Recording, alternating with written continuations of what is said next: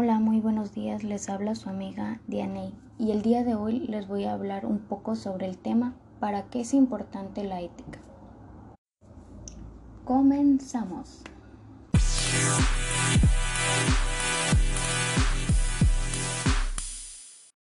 Bueno, para empezar, ¿será que la moral y la ética es lo mismo?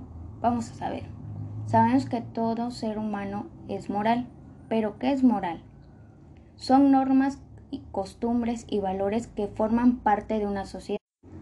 Y la ética es la que invita a realizar un cambio de actitud, una transformación de comportamiento. Y la base para que se dé ese cambio es la confianza. La ética, sin embargo, sirve para formar el carácter, el cual nos va a guiar a una vida más feliz y justa.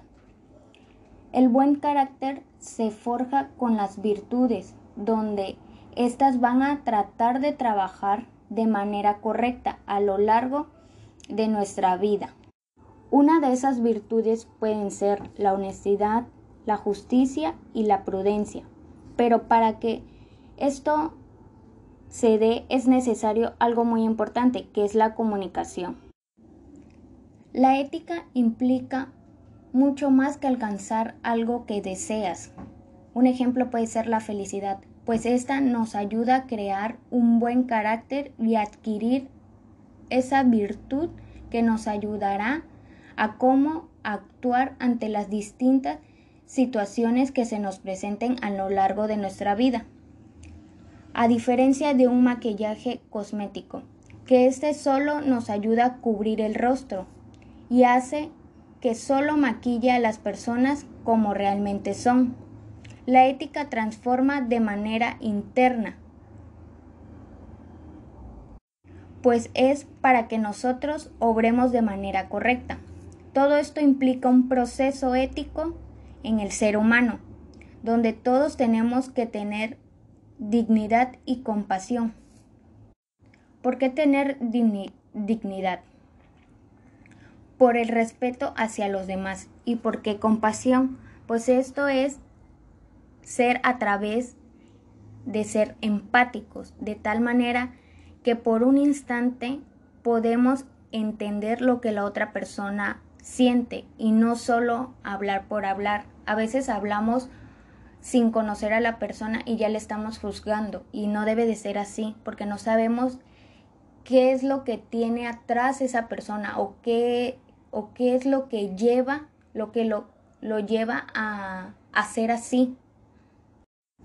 Yo siento que si la ética se aplicara de manera correcta, podría ayudar a crear una educación de excelencia, o sea, un sistema educativo que promueva la excelencia y que no haya ni una distinción entre las personas, vaya, ni por sus capacidades ni por nada.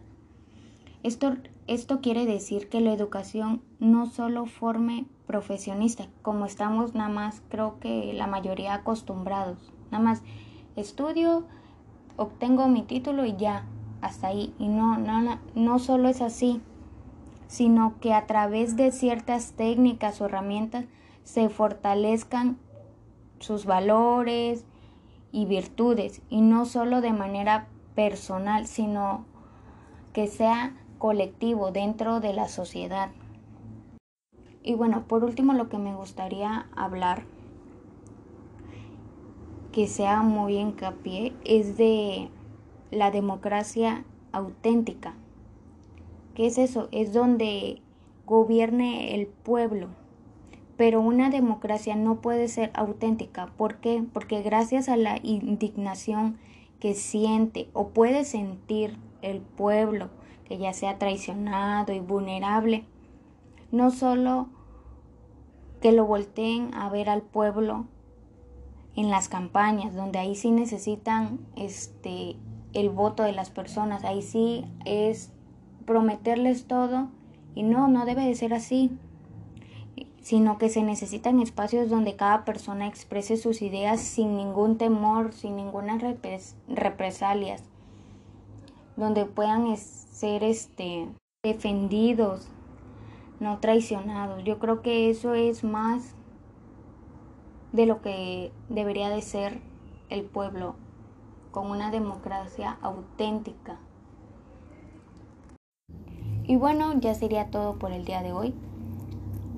Este, me gustó mucho el poder compartir un poco sobre este tema que la verdad es muy amplio y donde la verdad que como sociedad o como personas estamos mal. Creo que muchas veces nos dejamos guiar o, o llevar por varias situaciones o por personas también y siento que no debe de ser así. Este, me gustaría que pudieran agregar algo sobre este tema. Hasta luego.